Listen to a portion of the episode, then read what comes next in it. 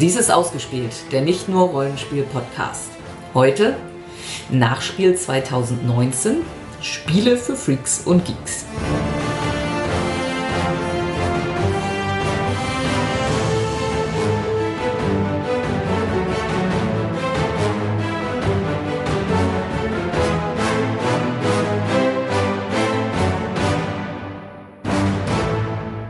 Mein Name ist Sandra. Und ich bin ein Geek. Jens. Das du bist ein Freak. ähm, okay. Ja, willkommen zu unserem zweiten Teil der Spiel-nach-Berichterstattung mit den eher nicht so Familienspiel geeigneten Ja, ja, Spielen. Mal hier nochmal kurz was zu unseren Erlebnissen in Halle 6 sagen. Na, so viele Erlebnisse hatten wir eigentlich gar nicht. Bis System Matters haben wir ein bisschen geschnackt. Frosty, vom Frosty Cast haben wir getroffen. Dem haben wir öfter mal gesprochen. Ja. Den haben wir tatsächlich öfter mal getroffen, zufällig. Mit Michael Jägers waren wir unterwegs. Ansonsten haben wir halt Samstag einmal systematisch die Halle durchflügt. Ja, ist schon erstaunlich, was es so alles an Rollenspielen halt auch gibt, was auch so Ja. auch unser auch unter unserem Radar so durchgeht und dann Mhm. plötzlich auftaucht. Da eins davon werden wir gleich noch mal ein bisschen näher besprechen, das wir auch in der Vorspiel schon hatten, äh, wo wir schon gerätselt haben, wo das herkommt und ähm, die Kuriositäten gehen weiter. Das wird schon mal angekündigt. Ja, also es ist viel auf dem Markt. Es ist sehr viel auf dem Markt. Und ich will jetzt nicht sagen, es ist zu viel auf dem Markt, aber ich persönlich bin halt bei einigen Ständen, ich sag jetzt zum Beispiel bei diesen Skandinaviern oder Finnen, äh, wie heißen sie denn? Die halt auch Symbarum Ach so. raus. Ja, also e egal jetzt. Äh, ähm, die haben dann halt super tolle äh, äh, Fantasy-Rollenspiele da liegen und haben auch die Seiten aufgeschlagen und die Zeichnungen sehen sehr beeindruckend aus. Das sieht alles sehr detailliert und schön aus und von einer Qualität, wie man sie vor einigen Jahren halt teilweise eben noch nicht so kannte. Und das ist alles toll und ich habe eigentlich ein schlechtes Gewissen, dass ich nur dran vorbeilaufe und, und, und mich nicht damit beschäftige, aber mir fällt es einfach schwer, mich jetzt nochmal wieder für irgendeine Fantasy-Welt zu begeistern oder irgendeine Science-Fiction-Welt zu begeistern, die jetzt so von neuem anfängt. Da, da steckt so viel Mühe drin und Herzblut. Und das mag ja auch sein, dass die ganz einmalige Dinge drinstecken haben, aber es ist ja die Einstiegshürde ist ja hoch. Und man hat ja halt, ja, das sind echt erste Weltprobleme, ne? man, man, man hat ja schon so viel und, und, und kommt nicht dazu. Und, und ich, ich es fällt mir halt doch schwer, mich wieder auf da nochmal wieder auf was Neues einzulassen und mich da dann dann einzuarbeiten, wenn ich nicht schon von Anfang an irgendwie ein Stichwort höre, wo ich so denke, oh, das klingt aber jetzt super interessant, sowas habe ich noch nie gehört. Ähm, und, und ja, und, und dafür sieht halt für alle vieles sehr schön, aber auch auf den ersten Blick sehr generisch aus. Und das ist äh, ja, ja, das ist dann das Problem, dass ich mich dann nicht, dann doch nicht stehen bleiben mag und mir erzählen lassen mag, was das jetzt wieder für eine Welt ist, weil ich dann wieder weggehe. Ja, ist alles toll, nett, aber ist jetzt nichts dabei, wo ich sage, das muss ich jetzt auch noch haben. Ja. ja, von daher fühle ich mich zumindest jetzt momentan etwas übersättigt von diesen großen Rollenspielen mit großen, dicken Bänden und vielen, vielen Zusatzbänden. Ja, also was alles toll aussieht und sicherlich auch super geschrieben ist. Aber wo nehme ich jetzt noch die Zeit dafür her? Ja. Gut, Eig eigentlich will man eher die, die kleinen Spiele, die man schnell losspielen kann und die vielleicht einen Abend oder zwei. ja, Ja. Ist eher so die Lebensrealität. Ja, ja, oder, man, oder halt Dinge, die man halt schon kennt, wieder. Das ist aber halt auch eigentlich schade, dass man so verschlossen mittlerweile ist, äh, äh, Neues, richtig Neues halt nochmal für sich zu entdecken und dann doch eher auf den Nostalgie, Nostalgietrip ist oder, oder die, die Lizenzprodukte dann sucht von, von Welten, die man halt aus anderen Medien schon kennt. Äh, Dass die halt mehr Aufmerksamkeit erregen als so eine komplett neu entwickelte Welt. Gut, dann kommen wir zu den Spielen. Jupp. Bei Gale Force 9 haben wir dann Dune ausprobiert, das Spiel zum Buch, zum Film Der Wüstenplanet. Kommt ja, glaube ich, nächstes Jahr die Neuverfilmung. Also von daher passt das ja auch. Äh, das ist die Neuauflage des Klassikers aus den späten 70er, frühen 80ern äh, von Avalon Hill. Und das soll ja schon relativ legendär sein, dieses Spiel. Und äh, deswegen kommt man sich natürlich nicht entgehen lassen, sich das genau anzugucken. Also bei Dune spielt man eine von sechs Fraktionen, aber das haben wir eigentlich beim Vorspiel schon relativ äh, ausführlich erzählt. Also wer da mehr wissen will, wir haben eine ganz kurze Partie nur gespielt, so zwei oder drei Runden. Ja. Ähm, ja, da Und dann war tatsächlich die Partie vorbei. Weil jemand gewonnen hatte, ja. Ja. Ja, also es war schon okay, wie das passiert ist, aber es ist halt passiert, weil das eine der schlechteren, eigentlich die schlechteste mhm. Erklärung mhm. dieses Jahr war. Ja, oder ja. fast. Weil es ist halt mal wieder dieses typische Beispiel, ja, äh, gelangweilter Spielerklärer. Und ja, ich glaube, das war sogar einer, der, die, der das Alte kannte ja. und, und irgendwie ein bisschen arrogant dann daherkam, war so mein Eindruck. Okay, ja, ja, mag sein jedenfalls einfach, äh, ja, also das und dann, dann kann man das machen und das und das und dann und, macht mal. Ja, und jetzt kommt die Phase, wo alle Truppen ins Spiel bringen und bewegen, macht das doch mal. Ohne uns zu sagen, äh, was überhaupt, warum es sinnvoll sein könnte, wohin Truppen zu bringen. Also, da sich ja jede Fraktion auch ein ganzes Stück anders spielt, eben, also du, dein, deine Fraktion wird eigentlich kaum Truppen ins Spiel bringen. Für dich ist es wichtig, so viele Truppen wie möglich rauszuhauen. Ja, ja. Oder sowas hat völlig gefehlt. Er hat nicht mal, es gab äh, auf dem Spielbrett gibt es ein bisschen unterschiedlich gefärbte Teile. Mhm. Das hat er nicht mal erklärt. Habe ich irgendwann mal nachgefragt, warum einige der Felder eigentlich dunkler sind. Ja. So, also, und dann haben wir einfach irgendwie was gemacht. Ja, jeder hat halt mechanisch was abgehandelt, ohne zu wissen, was das bringt. Und dann hieß es plötzlich, jetzt darf eine Allianz gemacht werden. Und dann wartet er drauf, dass wir irgendwas machen und irgendwie. Aber es konnte halt immer noch keiner ja. auch nur im Ansatz einschätzen, mit wem jetzt eine Allianz warum irgendwie ja. sinnvoll sein könnte. Und dann haben wir uns irgendwie in irgendeiner Form Allianz gemacht, die dazu geführt hat, dass die andere, also die eine Allianz dann sofort gewonnen hatte. Ja. Quasi in dem gleichen Spielzug noch. Und es wäre dann natürlich fair gewesen, er hätte uns darauf hingewiesen, übrigens, wenn ihr jetzt da nicht eingreift, haben ja. wir gewonnen. Ja. Äh, hätten, sie hätten es vielleicht trotzdem geschafft, aber zumindest hätten wir die Chance gehabt, etwas zu versuchen. Ja. Also ja, ins kalte Wasser geschmissen. Deswegen und, ja, können wir tatsächlich nicht mehr zu dem Spiel wirklich sagen als vorher. Ja, also da, da, da gibt es halt dieses Kampfrad, dass man, auf dem man dann, wenn zwei kämpfen, einstellen kann, mit wie viel Verlusten man da reingeht und, und dann kann man noch Anführer wählen und kann noch Kampfkarten ausspielen und das mit diesem Rad und was man da so rein, das ist schon ganz clever gemacht, das sieht cool aus. Andererseits ist das aber auch nichts, was ich nicht anderswo auch schon gesehen hätte. Mm. Was ja auch nicht verwundert, weil das Spiel ja ein Klassiker ist und viele von diesem Spiel kopiert haben. Und es ist ja nun die Neuauflage dieses Klassikers. Also von daher kann man dem Spiel jetzt nicht Vorwurf machen, dass ich das überall schon woanders gesehen habe. Ja, nö. Also von, von einem Spiel, was ich dachte so, ja, das muss ich unbedingt kaufen, egal ob ich es überhaupt mal spielen will oder nicht. Das muss unbedingt im, im Spielregal stehen, ist es zu ja, jetzt hat man das halt mal gesehen. Und das ist echt schade, wenn mhm. da so ein, durch eine schlechte Spielerklärung einem dann der, der, falsche Eindruck bei dem Spiel dabei bleibt. Also das ist definitiv ein Spiel, wenn es irgendjemand in meinem Freundesbekanntenkreis hätte und sagte, komm, wir treffen uns jetzt heute Abend und spielen Dune, dann, dann würde ich da hinfahren und würde sagen, ja, dann probiere ich es jetzt nochmal. Aber Erstmal hat es mir das verleidet. Ja, es kommt dann auch dazu, dass die hatten davon gar nicht so richtig viel. Also die waren im Laufe des Donnerstags dann irgendwann schon weg.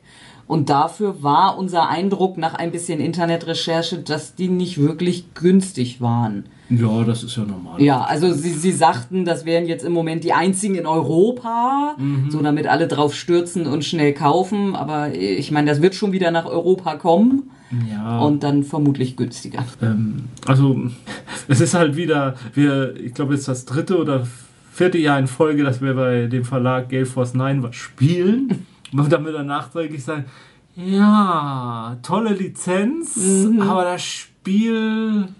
Ja, vor allem, die haben ja so, so Lizenzen, die eigentlich total unser Ding sind. Also ja. Also dieses Doctor Who-Spiel, wo ich ja normalerweise fast alles kaufe, einfach nur weil Dr. Who draufsteht. Und das war dann aber so mäh, dass ich es tatsächlich geschafft habe, es nicht zu kaufen. Dann Ja, haben sie du ja noch, warst aber kurz Ja, davor. ich weiß, aber und dann haben sie auch noch dieses Firefly-Ding, was ja leider irgendwie auch nur so, hm, war. Ja. Tja. Die bleiben ihrer Tradition treu, was Ja, wir, wir haben das Star Trek-Spiel noch nie Ja, ausprobiert. das Vielleicht stimmt. ist das toll. Aber ja, das ist ja wiederum nicht so unser. Ja, und, und um nochmal zu sagen, vielleicht ist Dune auch immer noch ein super tolles Spiel, aber unserer Demo-Runde ist es nicht gelungen, uns diesen Eindruck zu vermitteln. Deswegen ist es jetzt halt erstmal Ja. wieder, ja, ist erledigt. Bei Gen X Games oder Gen 10 Spiele, wie die sich ausgesprochen worden fühlen, ähm, haben wir Alien Perfect Organism gespielt. Das ist ein Spiel für zwei bis vier Spieler ab zwölf Jahren. Ähm, ja, relativ kurzes Spiel, hier ist 35 Minuten angegeben. Der Designer heißt Enrique Denes González. Und mm, das ist ein Deck. Nee, nee, Nee. Quatsch, kein Deckbuilding-Game. Ein Kartenspiel. Ein Kartenspiel, wo jeder Spieler eine Alien Queen spielt und die Spieler, die Alien Queens wollen ermitteln, wer die die alienste Alien Queen ist. Also Wer die, die queenigste Queen ist. die queenigste Queen auf Queen Bee. Ja. Und dazu müssen wir Aliens züchten und müssen dann Eier legen und aus diesen diese Eier müssen Facehacker und, und Menschenkolonisten verbunden werden und dann kann man diese Karten wiederum ersetzen mit einem mit Xenomorph? einem Xenomorph und die Xenomorphs können dann äh, die Kolonie aus Aliens Aliens, aus Aliens, also aus Alien 2 angreifen und da ähm, eben Kolonisten töten oder Marines, werden dann aber auch mit verletzt teilweise. Oder aber auch man kann mit der Queen oder mit seinen Xenomorphs eine andere Queen angreifen. Und jede Queen hat, glaube ich, zwölf Lebenspunkte oder zehn oder Ja. irgend sowas. Und wenn die halt runter sind, dann äh, scheidet man aus und wer als letztes noch steht, hat gewonnen. Das ist die eine Siegbedingung. Und die andere Siegbedingung ist, dass man so bestimmte zwei Karten aufbaut, die- von denen ich schon nicht mehr weiß, was die eigentlich symbolisieren sollen. Ja, nee, was ich auch nicht. Äh, irgendwelche Lagerhäuser oder so. Äh, und äh, ja, und dann, dann zieht man halt jede Runde eine Karte und dann Ja, nee, man hat Aktionen, drei. Ja, oder man kann? Karten ziehen, man kann Karten ausspielen und dann kann man noch kämpfen irgendwie. Ne? Ja, aber das Kämpfen tut man immer anschließend. Ja, ja. Also das ist keine Außerhalb der Aktion. Und Karten wegwerfen kann man noch. Ja. Ziehen, wegwerfen, spielen. Weil es gibt ein Handkartenlimit. Irgendwann muss man wegwerfen. Und äh, ja, es ist wieder eins dieser Spiele, wo man sich nicht wirklich traut, einen anderen anzugreifen, weil auch alle eigentlich den Großteil der Zeit halbwegs gleich stark sind. Ja, und, und, Und- man und hat dann einen Nachteil als Angreifer. Ja, ja, man kriegt halt auch Schaden und äh, dann kommt vielleicht der nächste daher und greift dich an und dann hast du dich entblößt, äh, weil du angegriffen hast. Ja, es und, ist- also Ist diese Art Spiel, wo keiner sich traut, was zu machen und alle hofft, dass, dass ein anderer mal anfängt. Und Mhm. alle igeln sich irgendwie nur ein, weil es, ja, also der, der, wenn man, wenn man die, wenn die eigene Queen im eigenen Nest angegriffen wird, dann macht man auch einen Schaden mehr an den Gegner wiederum. Und das ist so, ja, das ist so doof. Ja, und das heißt, alle haben dann die andere Siegbedingung versucht.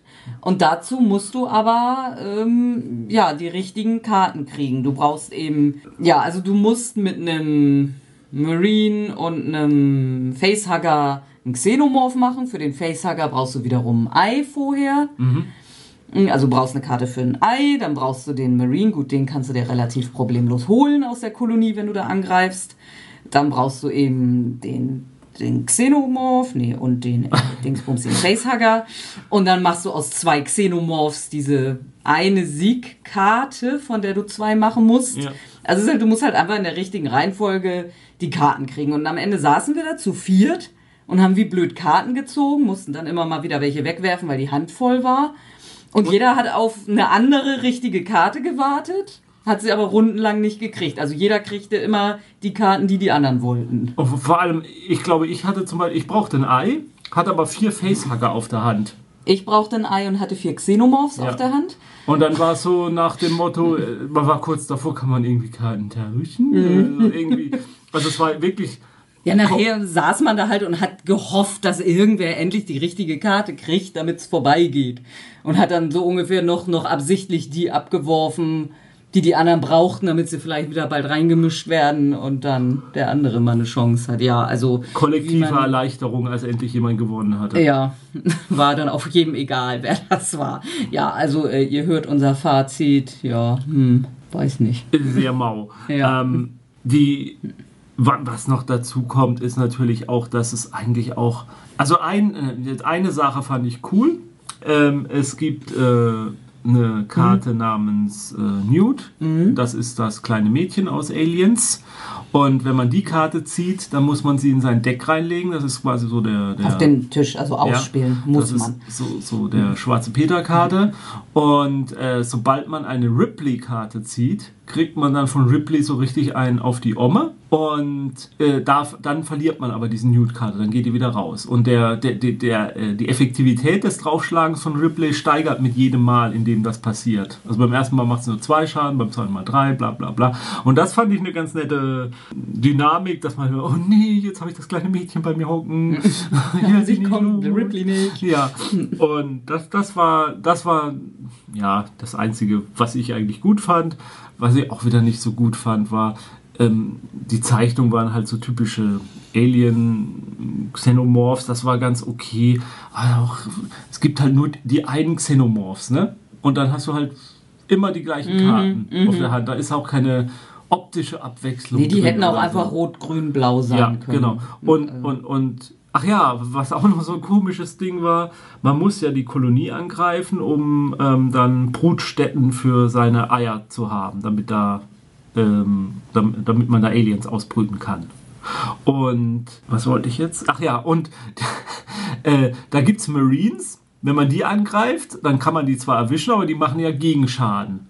Und dann gibt es aber auch einen Haufen Kolonisten, die keinen Schaden machen, wenn sie ausliegen. Und wenn ich sage einen Haufen, dann sind es wirklich ein Haufen. Ja. Es waren immer genug Kolonisten da, die gar keinen Schaden. Gar einmal ganz am Anfang musste ich Marine Ja. angreifen, weil alle Nuller tatsächlich mal weg waren. Und irgendwann habe ich dann in meiner Verzweiflung mal gemacht, weil ich irgendwie so dachte, es muss doch irgendwas bringen. Warum sind die denn sonst da? Aber es ist vollkommen sinnlos. Man kann immer diese Nuller nehmen und, und, und, und schadet sich nur, wenn man die anderen nimmt. Und es hat auch, es sind ja auch keine stärkeren Aliens, die dann aus den Marines rausplatzen oder so. Sie sind genau die gleichen. Also es ist, ja, entweder, entweder man hat uns da was Entscheidendes in der Spielerklärung nicht erklärt oder das Spiel ist einfach so, äh, ja, ein bisschen unausgegoren. Gut.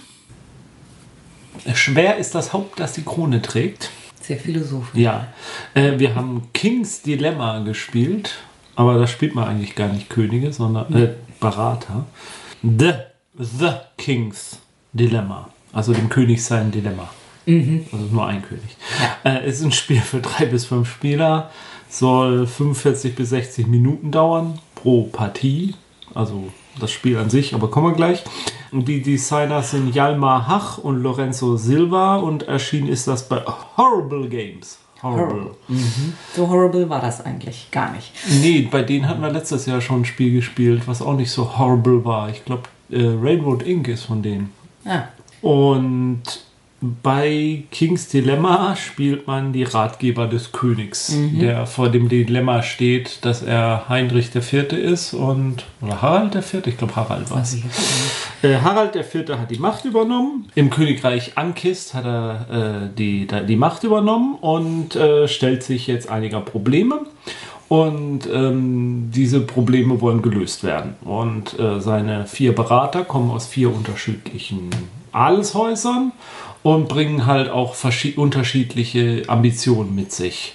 Also ähm, das wird vorher ausgelost. Einer ist eher gierig und einer ist eher radikal und einer ist Ja, eher... beziehungsweise mit ein bisschen Wahl. Also was wir jetzt, glaube ich, unbedingt noch erwähnen müssen, Ja. ist, ist ein Legacy-Spiel. Ja, da wäre ich Das- irgendwann noch drauf gekommen. Das wäre, glaube ich, wichtig an dieser Stelle zu erwähnen. Ja, und jeder spielt eben einen Charakter und davon kriegt dann jeder eben noch so eine Eigenschaft dazu, die man aber eben, ja, einer fängt an, wählt sich aus, der Letzte muss bleiben, nehmen, was übrig bleibt. Ja, man, man spielt aber keinen Charakter, man spielt die Adelshäuser, Ja, man spielt ja immer ja. wieder eine Generation weiter. Ja, Und- und, diese, diese Eigenschaft, die man hat, bestimmt, wie man ah, ja, bestimmte Aspekte des Reiches verteilt haben will. So, aber gar nicht spezifische, sondern im, im Ganzen. Ja, also so, äh, es, es, es gibt eine ähm, Tafel, auf der sind die verschiedenen Aspekte des Reiches äh, mit Werten angegeben, im positiven und im negativen. Und diese Zielkarte gibt einem vor, wo man die Mehrheit der Werte haben will. Ob man mehr im negativen Bereich sein will, ob man mehr ausgeglichen sein will oder ob man einfach radikal sein will. Denn wenn die Werte, das Gleichgewicht des, das Gleichgewicht im Reich nämlich im zu negativ oder zu gut ist, dann wird der König abgesetzt. Entweder er wird, gibt eine Revolution oder ein Ad, die Adelshäuser wollen ihn halt ersetzen. und so endet dann auch jede Partie. Also es wird Ja. passieren. Und man spielt halt eine Story, so eine kleine Geschichte durch mit Ereignissen. Und das Einzige, was man macht im ganzen Spiel, also was die Spieler machen, ist, eine Karten vorzulesen und dann endet diese Geschichte mit einer Entscheidung. Zum Beispiel, dass man eben äh, Bauern sind aufsässig geworden, schicken wir da jetzt Militär hin, um die niederzuschlagen oder machen wir es nicht. Und dann unterhält man sich und dann stimmt man ab. Und was die Mehrzahl, wo- wofür die Mehrzahl stimmt, das wird passiert. getan. Und wenn es einen Unentschieden gibt, dann gibt es so die Richterrolle, die kann wechseln zwischen den Spielern, dann entscheidet halt der Richter. Und das ist das ganze Spiel. Mehr passiert Ja, nicht. also es gibt noch, noch Geld- und Machtplättchen und die gibt man eben bei diesen Verhandlungen aus und bekommt. So, also detaillierter muss man es jetzt, glaube ich, gar nicht schildern. Und deshalb, ich muss sagen, so, es ging halt los mit ein, zwei Abstimmungen und da dachte ich noch, wie, das ist jetzt alles. Das, das ist kein Spiel, das ist... Äh, ja, also äh, es lebt halt dann, glaube ich, auch davon, dass man verhandelt, wirklich, und sich gegenseitig besticht und so weiter. Und vielleicht auch ähm, so ein bisschen in die Rolle eintaucht dabei, ja. so ein bisschen klein bisschen Rollenspiel dabei sogar Wobei betreibt. das dann natürlich ein bisschen dauert, bis man überhaupt, oder bei uns zumindest, bis wir so richtig begriffen hatten, warum wir eigentlich was vielleicht überhaupt wollen. So. Ja, ja. ja, und dann begann sich plötzlich eine Geschichte zu entfalten. Aus heiterstem Himmel. Ja. Also es kam dann halt eine Entscheidung, da ging es um irgendeinen ketzerischen Glauben. Und dann habe ich aus Versehen eine Inquisition gegründet. Aus Versehen, ja, ja. Und ja, daraus entwickelte sich plötzlich eine interessante Story. Also und auch ähm, oft ist es bei diesen Abstimmungen so, dass und das ist, da kommt dann das Legacy, Legacy zum Tragen. Da wird man dann aufgefordert, bestimmte Aufkleber aufs Brett zu kleben. Ähm, und da wird dann eben Name reingeschrieben, wer dafür verantwortlich ist, dass das passiert ist. Also einer von uns war dann, er hatte irgendwie einen schlechten Ruf ja. weil er, ich glaube, das war diese Entscheidung mit dem Bauernaufstand. Das mit dem Inquisitor hat mir auch irgendwie was gegeben. Und ja, also ich glaube, die Spielmechanik in diesem Spiel ist jetzt nicht das Herausragende, sondern die Story. Also die haben wir nun natürlich nicht sehr weit gespielt, aber das entwickelte sich plötzlich sehr interessant. Ja, auch dieses Gefühl, dass wir innerhalb kürzester Zeit anfingen, also wirklich kürzester Zeit, äh, die Spielwelt zu beeinflussen und zu verändern. Und ja, also dass da gleich Kopfkino dann anfing, wie das jetzt ist und wer man ist und in welcher Lage und warum man das jetzt vielleicht getan hat, wo man es in dem Moment, wo man es getan hat, noch gar nicht so genau wusste, aber dann entwickelt sich da Man macht es ja teilweise einfach nur aus spielmechanischen Gründen. Und die, äh, wa- was bei uns noch gar keine Rolle spielte, also diese Adelshäuser, die man hat, die haben auch schon vorgegebene Interessen und, und Dinge. Also das kann auch schon Dinge vorgeben. Da steht auch für jedes Adelhaus eine Geschichte drin. Das soweit konnten wir es jetzt halt nicht lesen auf der Messe. Aber da steckt Tiefe drin, also un- unverhoffterweise so Tiefe und, und einfach so Kleinigkeiten wie, dass man dieses Dekret dann unterschreiben muss mit seinem Spielfigurnamen. Da kann man, dann. konnte man auch bei denen am Stand dann tatsächlich so eine, eine Schreibfeder kaufen, damit Ja. man das auch stilecht reinschreiben kann. Beziehungsweise die hätte es gegeben, wenn man das Spiel sofort gekauft Ja, hätte, dann hätte ja. es sie da am Stand gegeben. Wenn die erfahrenen Hörer oder Spieler unter den Hörern, die werden es schon rausgehört haben, das ist natürlich ein Spiel, das funktioniert erst richtig mit äh, vier Vier Personen. Und ich denke sogar mit fünf Personen lebt es erst richtig auf. ich glaube, selbst mit drei Personen ist es noch nicht lustig. Also man braucht wirklich vier bis fünf Personen und dann halt auch eine dauerhafte Gruppe, dass man das dann halt auch diesen Legacy-Aspekt dann auch genießen und durchspielen kann. Ja. Ich glaube nicht, dass es so ein dermaßen Legacy-Spiel ist, dass ich sage, das muss man sogar regelmäßig schnell spielen, wenn man viel vergisst, weil ich glaube, weil es dann doch relativ wenig Ereignisse, aber dafür schon einschneidende Ereignisse sind. Ich glaube schon, dass das im Kopf hängen bleibt und dass man da schnell auch wieder reinkommt in die Geschichte, aber man braucht schon eine feste Gruppe und man braucht halt eine feste Gruppe in dieser Größe, sonst kann man das vergessen. Also drei Spieler halte ich für vollkommen sinnlos. Also da, da, da entstehen nicht diese Dynamiken mit den Abstimmungen und den äh, Zweckbündnissen oder auch Nichtbündnissen und also, ja, da war, glaube ich, in der letzten Runde schon kam so eine Situation auf, wo ich dann dachte, Mensch, wenn ich jetzt passe, dann würde ich äh, diese Machtblatt von da kriegen und die möchte ich haben, aber allerdings möchte ich eigentlich auch unbedingt, dass bei dem, dieser Abstimmung mit Ja abgestimmt wird. Hm, ich könnte ja versuchen, jemanden zu bestechen, schon von vorher, bevor ich meine Stimme abgebe, dass der mit Ja stimmt. Und wenn ich dann dran bin, dann passe ich aber, womit ja keiner rechnet. Und dann kriege ich alles. Und ja, hat, hat überhaupt nicht funktioniert. Aber, Hätte klappen können. ja. Ja, also da ist jetzt eben die Spieleranzahl der einzige Grund, dass wir es uns nicht gekauft haben. Ja. Also es, es tut mir immer noch ein bisschen weh. Ich, ich wollte es irgendwie eigentlich echt gerne haben, aber es ist eben Also, nicht. nein, es ist ein Spiel, was ich mir kaufen würde, sobald ich eine Gruppe zusammen Ja, habe, ja, die ja. sagt, äh, ja, das klingt cool, das wollen wir spielen, dann würde ich mir das Spiel kaufen. Ich würde mir jetzt nicht das Spiel Mhm, kaufen und dann darauf hoffen, dass eine Gruppe zusammenkommt. Aber vielleicht ergibt sich ja noch. Also ich würde es mir sehr wünschen, ich hätte richtig, richtig, also wie du, Sandra, ich hätte richtig Bock drauf. Mhm. Ja. So, und jetzt kommt der Werbeblock sozusagen. Wir haben ein Spiel gespielt, das ist noch nicht erschienen. Der Kickstarter ist auch noch nicht gestartet. Wir haben sozusagen den Prototypen gespielt. Und zwar einen Prototypen, der fünf Jahre alt ist. äh, die Rede ist von Lander. Äh, der Designer ist Daniel Alexander oder auch, wie, wie, wie wir ihn nennen, Dan. Ähm, denn er hat uns das Spiel erklärt. Der Publisher heißt Intrepid Games und äh, die haben noch nicht viel rausgebracht, denn die sind gegründet worden, um Länder auf dem Spielemarkt zu landen. Also das, das hatten wir ja auch schon im Vorspiel, Mhm. das Spiel. Und äh, ja, bevor wir zum Spiel kommen, also man hört da wirklich raus, da ist schon wahnsinnig viel Hirnschmalz und, und, Und. Arbeit und Herzblut eingegangen. Also wie gesagt, er werkelt da seit fünf Jahren drum. Er hat das an zig äh, Brettspiele-Cafés auf der ganzen Welt verschickt, unter anderem zum Würfel und Zucker. In Hamburg, ja. Genau. Und ja, hat eben ganz viel Feedback sich erhofft und auch bekommen und hat auch immer an ganz vielen Stellen, ja, da habe ich schon noch Feedback bekommen, das werden wir noch so und so anpassen. Also jetzt keine riesigen Regeländerungen, aber wirklich so Details. Oh, Stimmige Details auch. Ja, ja.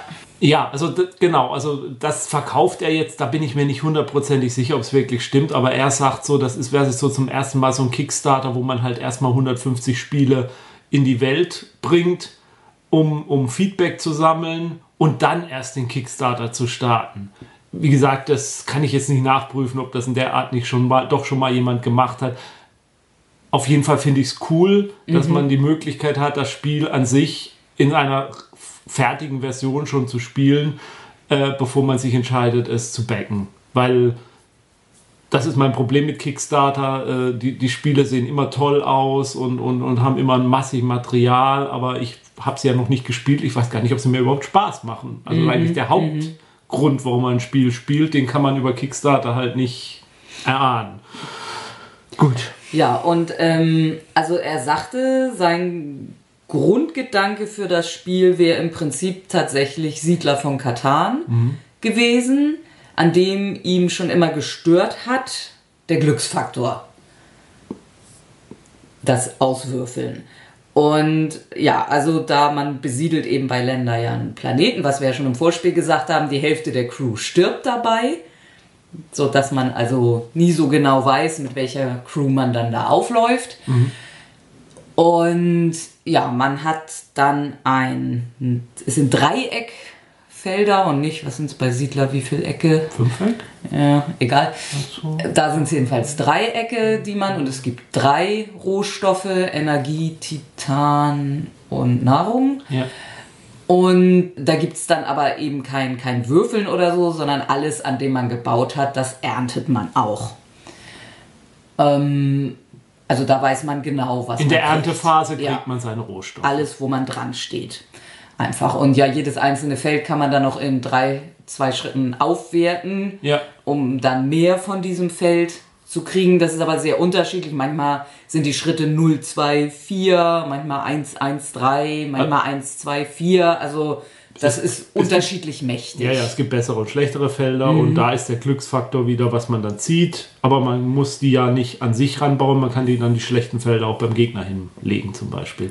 Das sind so, hast du Plastikdreiecke, die man so miteinander verzahnt und daraus bildet sich dann so ein, so ein ja, so ein Maschengitter irgendwie. Und das das auch sehr fest zusammenhält. Das kann man also problemlos links und rechts über den Tisch machen. Also das Ja. schien ihm auch sehr wichtig zu sein, dass also nicht alles so in der Gegend rumfliegen kann, sondern Ja. dass das alles relativ fest sitzt.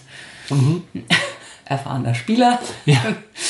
Ja, und jeder hat halt sein eigenes Tableau und ähm, kann bis zu vier Crewmitglieder dann quasi haben. Die gibt's dann in drei verschiedenen Varianten. Ingenieure, Wissenschaftler und ähm, äh, Operations-Leute. Und ja, und dann ist es nochmal ein ganzes Stück komplexer als Siedler. Also man hat sehr viele unterschiedliche Möglichkeiten, was man so tut, auf was man sich spezialisiert vielleicht. Ja, so, was ich, also jedes der Crewmitglieder hat neben Werten, die man braucht, um bestimmt, wenn man muss, um, um bestimmte Siegbedingungen erfüllen zu können. Zum Beispiel braucht man ein Crewmitglied mit bestimmten Werten und Eigenschaften Kombinationen oder man muss diese Eigenschaften und Wertekombinationen in, in, innerhalb aller Crewmitglieder haben. Und dann kann man halt Training kaufen oder Ausrüstung. Ausrüstung, was dann halt diese Fähigkeit nochmal beeinflusst. Und was ich besonders schön finde, jedes Crewmitglied hat auch noch eine Spezialfähigkeit, die das, die bestimmte Regeln des Systems zum Beispiel aushebt oder einem ermöglicht, bei anderen Leuten was zu klauen oder äh, die, die, die, die, Ernte äh, äh, höher zu bringen oder halt irgendwelche Vorteile bringt, aber man kriegt immer nur den Vorteil von den Crewmitgliedern, nicht von allen vier Crewmitgliedern, sondern nur von seinem Teamleader. Und jedes Mal, wenn man ein neues Crewmitglied anheuert, kann man sich dann entscheiden, den jetzt zum Teamleader zu machen, weil man die Fertigkeit jetzt wieder gut findet. Es gibt noch Möglichkeiten, auch die anderen Teamfertigkeiten zu nutzen mit Spezialkarten. Ähm, also da gibt es ein Sammelsurium an Technologie und Training und Karten, das kommt schon so ein bisschen an die Kartenfülle von Terraforming Mars ran, ein bisschen, ähm, obwohl es ein anderes Spiel ist, ein anderes Ja, Spielprinzip. Das, darf, das darf man jetzt nicht verwechseln. Ja, also letzten Endes ist das Ziel, diese Aufträge zu erfüllen. Damit gewinnt man. ja. Und das ist aber schon ein längerer Weg.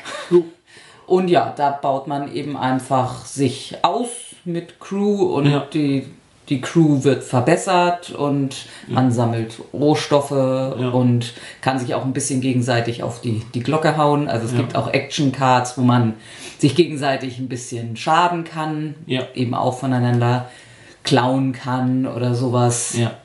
Und es gibt, er hat, wie hat er das erklärt? Es gibt drei Modi, also ein leichtes Spiel, ein mittleres Spiel und ein schweres Spiel. Und für jedes dieser Spielchen, Spiele hat er zum Einstieg so ein kleines Heftchen. Also wirklich ein kleines Mini-Heftchen, wo so die ersten Schritte drin stehen, wie man das machen muss. Und auch die Art und Weise, wie man die Regeln, also wie er die Regeln erklärt hat, war halt auch so, erstmal dann nur das Nötigste erklärt, was man wissen muss und dann im Lauf des Spiels, soweit des Dings, dann die weiteren Regeln. Und so funktioniert auch dieses Heftchen, was da drin ist. Und das finde ich eine großartige Idee, um, um, Ja, um ja. Spiele beizubringen. Ähm, wir hatten eine Mitspielerin, die nicht ganz so spieleerfahren ist und, und die, die war halt auch sehr angetan davon, dass sie halt eben nicht die, ähm, die ganzen Regeln erstmal hingeknallt bekommen hat, sondern erstmal nur so das Wesentliche und dann Mhm, das nach und nach. Ja, ja, ich sag ja, Werbeblock. Also Ja, es ist es, es ist wirklich jetzt der erste Eindruck ist sehr positiv, aber man muss es halt noch mal mit so einem Quäntchen Skepsis jetzt bitte auch, äh, wenn man es hört, nehmen, weil es ist ja halt nur eine Probepartie gewesen. Wir haben es jetzt nur einmal so, so angespielt, wir können viele Sachen, da gibt es noch Eventkarten, die sind für uns noch gar nicht ins Spiel gekommen. Wir sind natürlich nicht in, die, in, in das Finale eingestiegen, wie das dann läuft mit den Wertungen, ob das ist. Was ich sagen muss, was mich ein bisschen stört, ist so von dieser Thematik, dass man da zusammen auf diesem Planeten abstürzt und dann aber doch gegeneinander arbeitet. So, das ist so äh, thematisch Ja. finde ich es nicht so ganz, dass man da diese da, landet man mit dem gleichen Raumschiff und dann ist man doch unterschiedliche Firmen, die man repräsentiert Ja, und die ja. kämpfen dann wieder gegeneinander. Ja, das hat Mhm, mich schon bei Terraforming Mars ein bisschen gestört. Äh, das hat mich äh, beim anderen Spiel Black Angel finde ich es ein bisschen Mhm, komisch, wo, wo ich auch so frage, warum arbeitet man da jetzt eigentlich gegeneinander? Warum können wir nicht Ja, einfach alle so- zusammenarbeiten? So, aber es, ist, es will nun mal kein kooperatives Spiel sein, Ja, wir spielen ja. gegeneinander. Also es ist ja auch nicht funktioniert so, dass man sich jetzt aggressiv ähm, ähm, sabotiert. Na gut, ich habe einmal ein Crewmitglied umgebracht von jemand Ja, anderem. okay, das stimmt auch. Ja, so.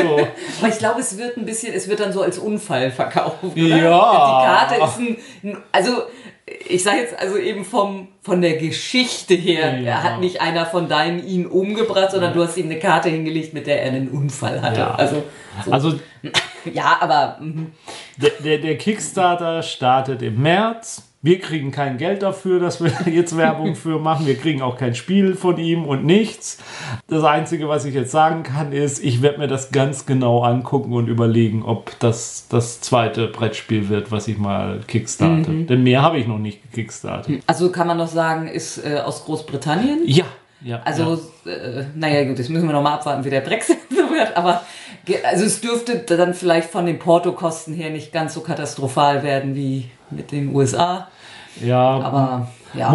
Das, äh, gut, das ist dann, das ist dann die Entscheidung von, von Details und ja, so. Das ja. muss man sich angucken nochmal. Wie gesagt, wir hätten jetzt, wir persönlich hätten die Möglichkeit, uns das im Würfel und Zucker vielleicht nochmal vorher anzugucken, vielleicht dann doch nochmal eine ganze Partie zu spielen, bevor man sich dann entscheidet, Mhm. da zu investieren. Auf der anderen Seite, ich kaufe auch andere, also es ist auch eine Frage, des, wie teuer wird das Spiel dann, dann Ja, tatsächlich?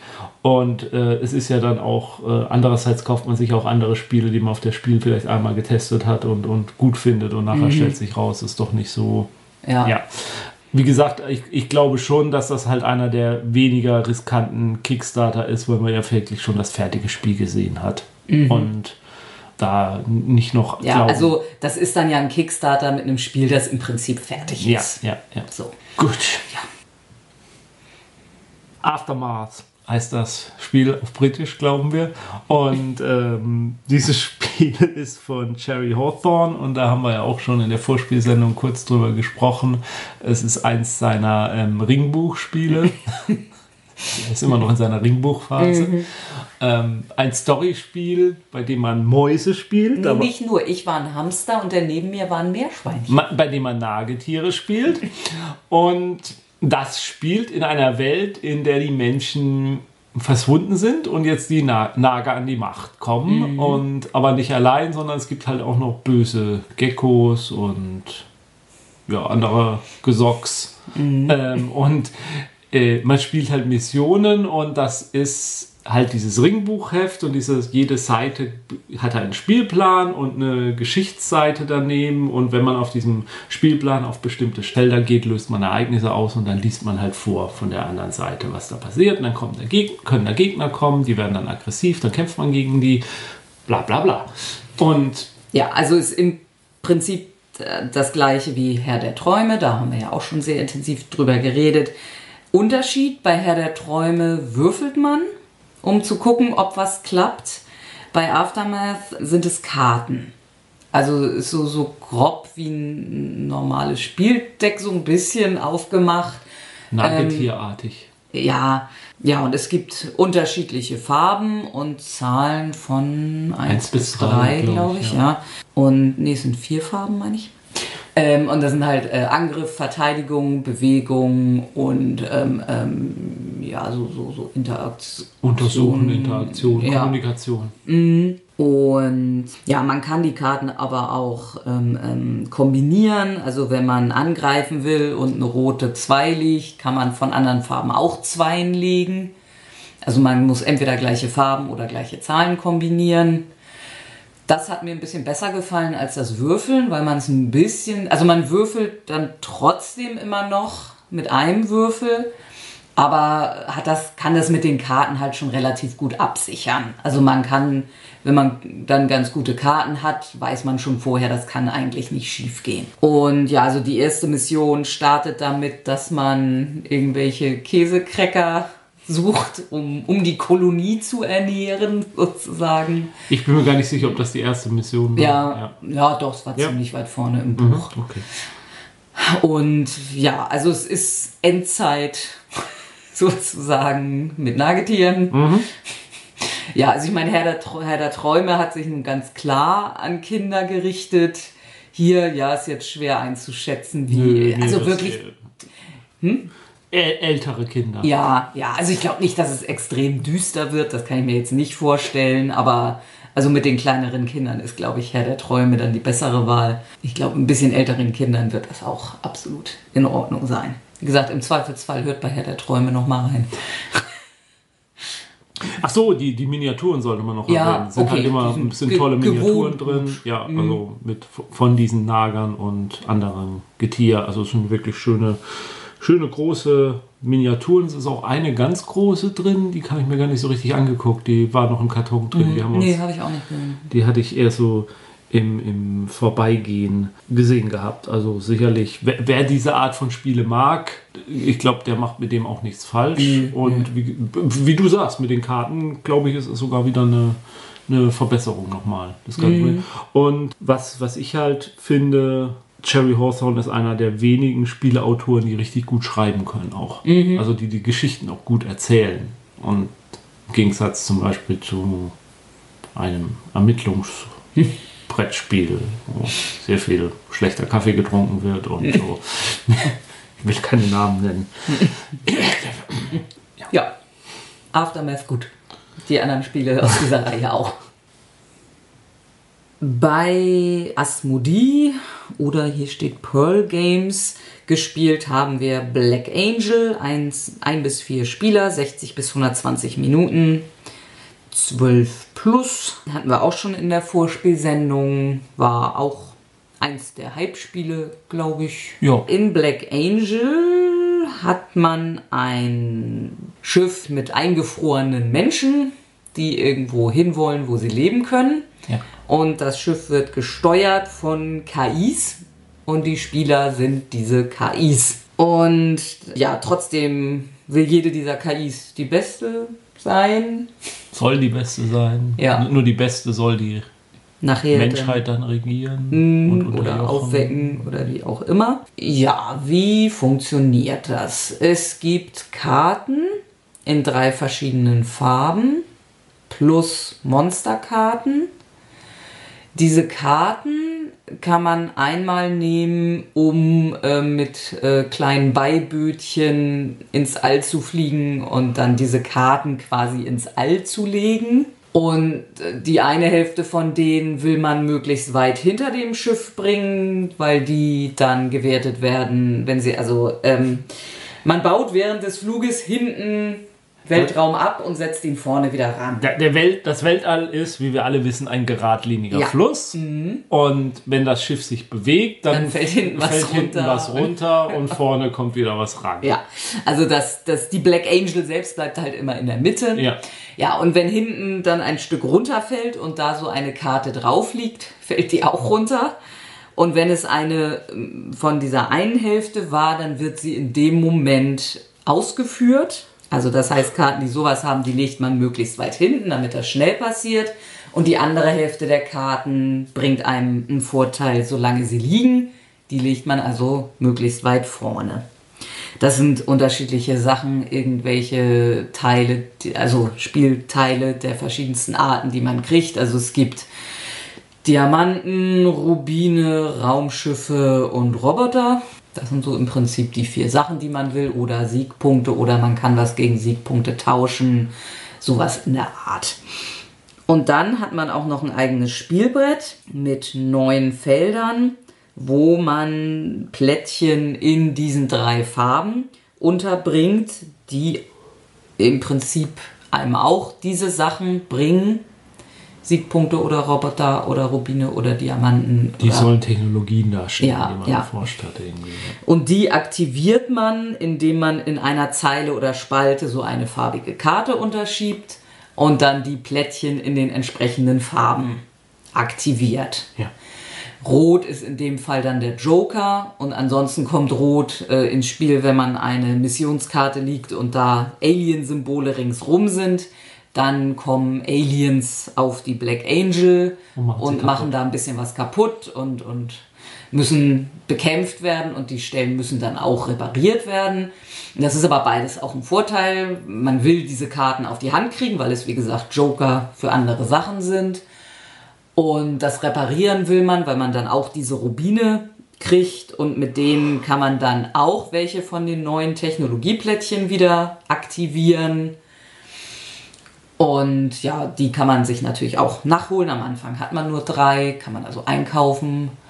Ja, das sind so im Großen und Ganzen die Sachen, die man tun kann. Ja, und dann, was, was du noch nicht erwähnt hast, es gibt halt auch ein Spielbrett, was die Black Angel darstellt. Auf dem kann man immer, wenn man eine Runde neu.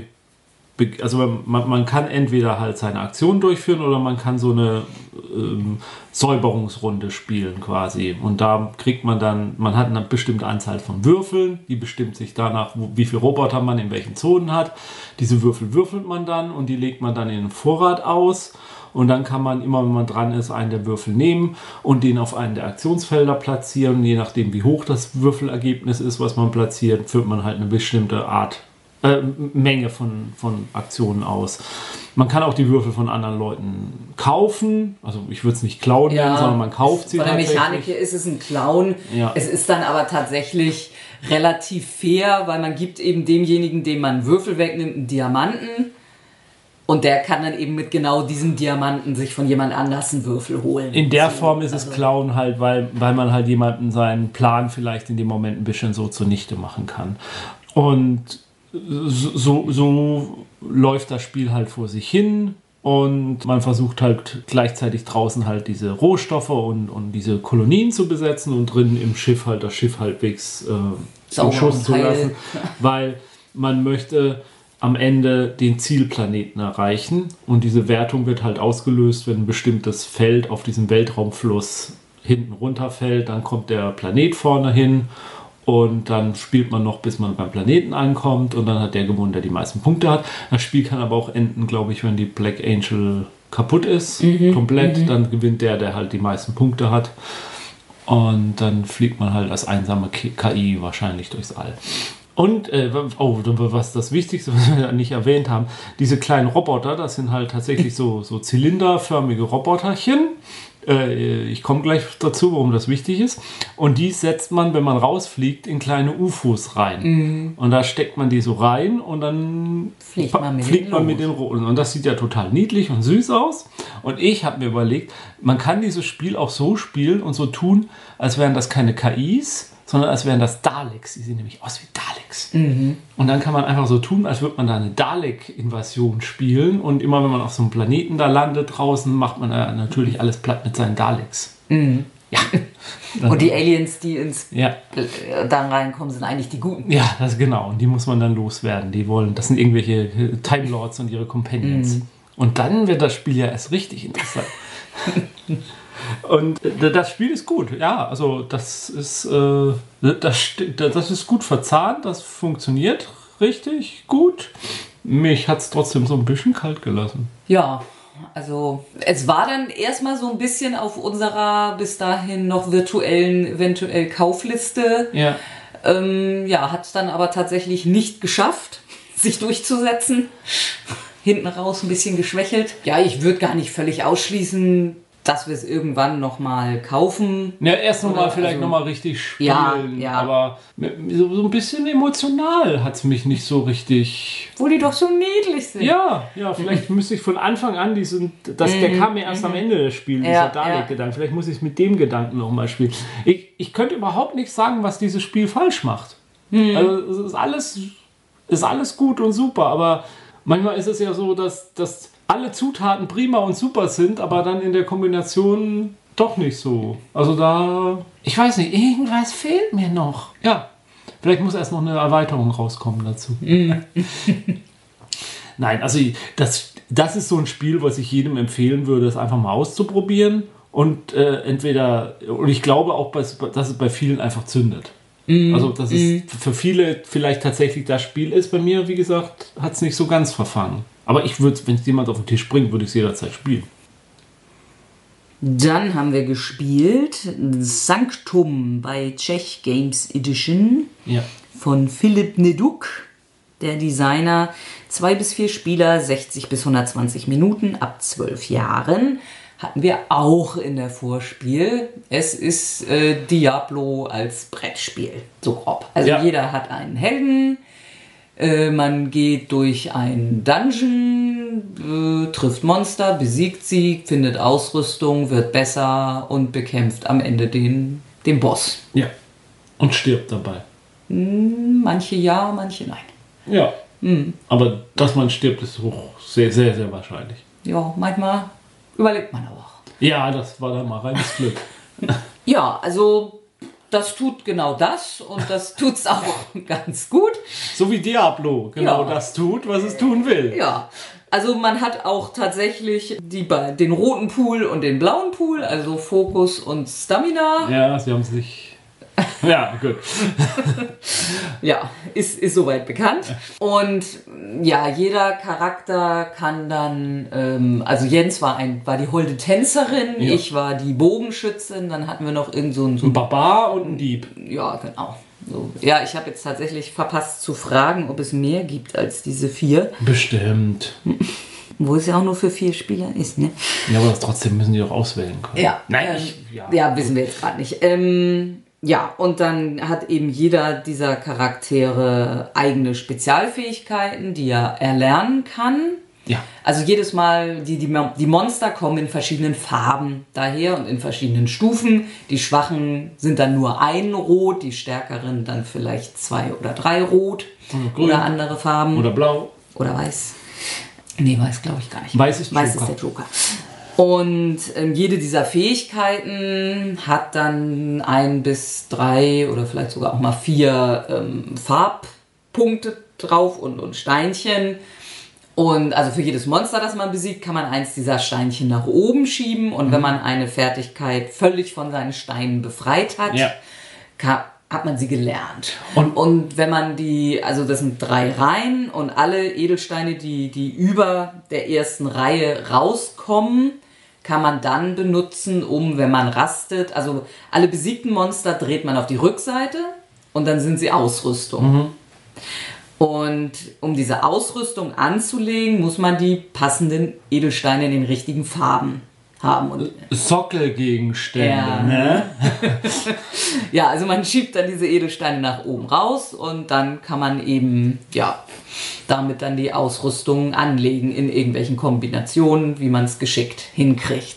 Und in jeder neuen Rast kann man tatsächlich alle Edelsteine wieder abräumen, gucken, was man jetzt so in der Gesamtheit an Gegenständen hat und das wieder neu zusammenstellen. Und Gegenstände, die man nicht mehr braucht, verkauft man im Laden und kriegt äh, Fokustränke oder Stamina-Tränke, rot oder blau. Ja, Ja, und so reist man dann ähm, dem Höllenfürsten, Diab ähm, also irgendeinem Monster entgegen. Und dann kommt es zu einer zu, zu, zu, zu Bosskampf dann noch. Der ist halt besonders schwer. Da muss man in mehreren mehrere Phasen Runden und, und muss eigentlich jede auch, Runde ordentlich muss am Leben bleiben. Nase, ja. Und wenn dann mehrere es schaffen, den Boss zu besiegen, dann gewinnt der, der noch am meisten Lebenspunkte übrig hat. Und wir hatten ein Unentschieden. Wir hatten beide noch drei Lebenspunkte. Der Dieb und die Bogenschützin Genau. haben gewonnen, weil sie sich hinten hingestellt haben und gewartet haben. Nein. Ja. Also jeder macht diesen Kampf immer für sich auch. Und äh, jedes Mal, wenn man halt auf ein neues Feld zieht, werden Monsterhorden aufgesteckt. Die Monster nimmt man sich erstmal. Ja, also man sieht, welche Farben die haben, Ja. kann danach entscheiden, welche von denen, die da ausliegen, man nimmt. Man sieht auch genau, welche Ausrüstungsart dabei rauskommt, also ob das für Füße oder Kopf oder Brust oder eine Waffe oder ein Schmuckstück ist und kann eben gucken, was bräuchte ich da Ich, eigentlich ich noch. brauche jetzt ein Schwertmonster und ein Schuhmonster. Mhm. Und ja, und die nimmt man sich erstmal und legt sie sich in die Auslage und da liegen die erstmal gut. Und erst wenn man dann sagt, jetzt will ich das, was in meiner Auslage liegt, kämpfen. Und es kann halt auch sein, dass man irgendwann so viel Würfel und so stark ist, und jetzt mit zwei Monstern gebe ich mich nicht ab, da hole ich mir noch mehr Monster dazu. Ja, also dann, je weiter man kommt, desto Ja. mehr Würfel zum Und dann Kämpfen kämpfe ich jetzt erst und dieser Kampfmechanismus ist eigentlich auch ganz clever abgewürf äh, abgewürfelt. denn die Monster haben äh, Würfelwerte drauf. Also es gibt halt zum Beispiel ein Monster, auf dem eine 3 und eine 2 steht. Und dann würfel ich halt mit meinen Würfeln. Und wenn ich unter dem Würfelergebnis eine 3 und eine 2 habe, dann lege ich die auf dieses Monster drauf und damit ist dieses Monster besiegt. Und wenn ich halt mit fünf Würfeln die passenden Würfelergebnisse habe, dann lege ich die, kann ich die auf mehrere Monster legen und dann habe ich mehrere Monster in dieser Runde besiegt. Und nur das eine Monster oder die Monster, die ich nicht besiegt habe, die machen mir dann Schaden, die schlagen zurück.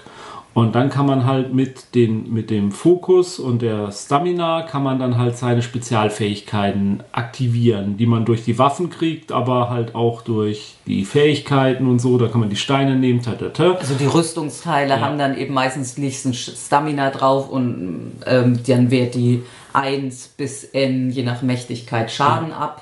Und mit den Waffen kann man das Würfelergebnis manipulieren. Da kann man Plus und Minus mit dem Würfelergebnis machen und das auch in verschiedenen Zahlenkombinationen. Man kann auch mehrere einsetzen, um einen Würfel zu beeinflussen. Das ist dann so ein, so ein Management-Spielchen ein bisschen.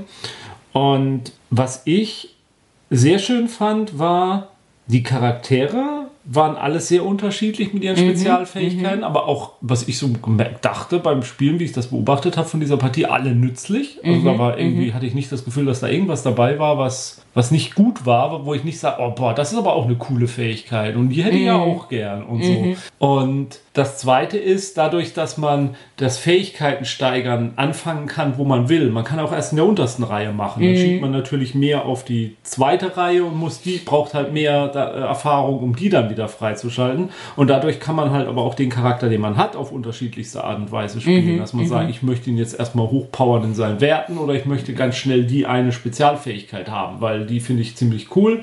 Und da habe ich auch schon die passende Waffe dazu, die man dazu benutzen kann. Oder ich habe jetzt eine Waffe, die, die mordsmäßig viel Fokus braucht, um sie zu aktivieren. Deswegen gucke ich, dass ich meinen Fokus möglichst schnell steige. Also da scheint viel, viele Möglichkeiten drin zu stecken. Die Frage ist jetzt noch, das habe ich jetzt, konnte ich nicht so ganz äh, nachvollziehen, da war jetzt irgendwie auch nicht die Gelegenheit, so richtig nachzufragen. Diese Abenteuer, die man spielt, diese Reisen, die man da macht, gibt es da verschiedene dazu? Kann man das unterschiedlich kombinieren? Das erzählt keine Story. Das Nee. bitte auch nicht falsch verstehen. Das ist eine echte Hack-and-Slay-Geschichte. Aber kann ja durchaus Spaß machen. Ja. Und es ist natürlich nicht, dass man, man hat auch keine Interaktion zwischen den Spielern. Also jeder Nee, spielt sein genau. Spiel für sich. Ich glaube, man kann es auch allein spielen, oder? Wie hast du Ja, ich glaube ja. Ja, Mhm. ja. Also das äh, kann man auch alleine spielen, von daher muss man das mögen, ne? Also das muss man mögen, aber ich glaube, das ist schon eine, das kann schon so eine Gaudi sein irgendwie. Ah nee, doch ab zwei Spielern. Auch doch ab zwei Spiele? Mhm. Ja, ich hätte jetzt gedacht, das könntest du auch alleine. Ja. So als Solo-Modus. Hier steht auch Best 3. Okay. Weiß ich jetzt aber auch nicht wieso. Nö, also ich, vielleicht kommt dann noch irgendwelche Mechanik, die wir noch nicht kennen. Also so wie wir es gespielt haben, gab es ja eigentlich keine Interaktion. Nö. Es macht auch nichts, wenn da Monsterhorden übrig bleiben und man weiterzieht. Die verwandeln Ja, sich ja. dann halt automatisch, wenn man aus dem Feld rauszieht, in Treasure, den man dann auch nochmal einsammeln kann. Ja. Aber man will gegen die Monster kämpfen, weil die einem ja helfen, aufzuleveln. Ja. Wie im Vorspiel besprochen, haben wir das Ziel gehabt, ähm, On Undaunted Normandy zu spielen und diese Mission ist erfolgreich beendet worden. Äh, Undaunted Normandy ist ein Spiel für zwei Spieler, dauert 45 bis 60 Minuten, Alter so ab 14 Jahre, Designer Trevor Benjamin und David Thompson. Und der Publisher ist Osprey Games. Und das ist ein Deckbuilding Light Strategy, Strategy Wargame oder Light Wargame Light mit Deckbuilding Komponente. Spielt Alliierte gegen Wehrmacht. Soldaten. Das Szenario ist 1944, äh, Invasion D-Day, äh, Landung der Normandie und dann spielt man einzelne eine Kampagne von Missionen durch, die halt geschichtlich miteinander verzahnt sind, weil sie wohl äh, die das äh, militärische Erlebnisse des Großvaters eines der Entwickler schildern, also seine Einheit, was sie so an Missionen hatte aber äh, es ist keine echte Kampagne in dem Sinne, sondern man nimmt nur, man notiert sich die Werte und macht dann halt eine Gesamtwertung, wer dann am Schluss kann man, man kann auch jedes Szenario einfach so für sich spielen. Man legt so ein paar ähm, viereckige Plättchen aneinander, die bilden den Spielplan, dann liest man ab, welche Einheiten da im Spiel sind, legt die rein und dann hat man sein Deck und in diesem Deck ist jede Einheit mehrfach drin als Karte. Mhm. Und dann zieht man seine Karten und dann äh, spielt man die Karten aus und indem man die Karten ausspielt, aktiviert man seine Einheit. Es kann durchaus sein, dass man die Einheit dann zweimal aktivieren kann, weil man die Karte für die Einheit zweimal hat. Einheiten im Grundspiel waren halt äh, Rifleman, Scouts, ähm, Commander und Sergeant, Squad Leader. Squad Leader. Genau. Und jede Karte hat äh, Aktionen und wenn man sie ausspielt, kann man eine der Aktionen ausführen. Und dann spielt man halt alle seine Karten von der Hand ab und dann ist der andere dran. Inizi um, je, um, die Initiative wird jede Runde gesteigert mit einer. Äh, mhm, also eine Karte wird für die Initiative mhm. benutzt. Und ja, Scouts braucht man halt, um Felder zu, zu auszuscouten. Ja. Und, und dann mhm. erst dürfen die Riflemen da überhaupt reinziehen. Vorher können sie gar nicht rein in Felder, die nicht gescoutet sind. Äh, schießen kann man über das ganze Feld also theoretisch kann man von einer Ecke des Spielplans zur anderen schießen, nur die Schwierigkeit wird irgendwann so hoch, dass man nicht trifft, weil also man, man, würfelt, dann, ja. und muss einen Zielwert erreichen. Und der steigert sich unter anderem da durch die Entfernung auch. Und wenn man dann trifft, eine Einheit ist sie nicht gleich tot, sondern dann muss man nur eine der Karten, die man hat, rausnehmen. Und man kann aber zum Beispiel mit dem, äh, mit dem Commander kann man auch neue Karten kaufen. Auch mit den Squad-Leadern kann man neue Karten kaufen, sodass ich meinen Rifleman A Einheit zum Beispiel dadurch verstärken kann, dass ich mehr Karten von ihr in der Hand habe. Das heißt natürlich, sie kommt auch öfter dran. Dafür kommen andere natürlich vielleicht weniger oft dran, was dann nachher vielleicht auch ein Problem werden kann. Wenn man Scouts einsetzt, muss man Fog of War Karten ins Deck machen. Die machen gar nichts, außer das Deck zu verstopfen. Die kann man auch wieder loswerden mit bestimmten Aktionen. Und dann muss man seine Einheiten bewegen, denn es gilt in diesem Einstiegsszenario zumindest, äh, der, der der zuerst Regionen mit insgesamt fünf Siegpunkten kontrolliert, kontrolliert der hat gewonnen. Und äh, kontrollieren kann man halt Felder nur, wenn in denen keine also nee, äh, die Kontrolle erreichen kann man nur dann, wenn keine gegnerischen Einheiten auf dem Feld stehen. Wenn eine gegnerische Einheit reinzieht, hat man es noch nicht verloren, sondern erst wenn die eine Aktion durchführen kann, um die Kontrolle zu ändern, was sie auch nur tun kann, wenn keine gegnerische Einheit drin steht. Und das ist ein relativ schnell begriffenes, simples System. Das ist schnell aufgebaut, um mal so ein bisschen eine kleine Schlacht zu spielen. Und das funktioniert gut. So, auch dieses Deckbuilding-Mechanik, auch die Grafiken sind schön und alles. Es war eigentlich relativ kurz davor, dass wir es tatsächlich auch gekauft haben, weil ich so dachte, ja, das kitzelt so ein bisschen dieses gleiche Spielgefühl, was ich auch schon bei Memoir 44 hatte. Was ja auch die gleiche Thematik hat, was ja auch so ein Wargame ist, bei dem man halt Karten zieht und Karten ausspielt, da aber halt Miniaturen bewegt. Und das halt auch ein bisschen aufwendiger ist aufzubauen und so. Und wir haben uns dann so drüber unterhalten, ja, ist ja wie Memoir und so. Und in dem Moment dachte ich dann so, ja, Memoir haben wir ja auch, haben wir schon lange nicht mehr gespielt.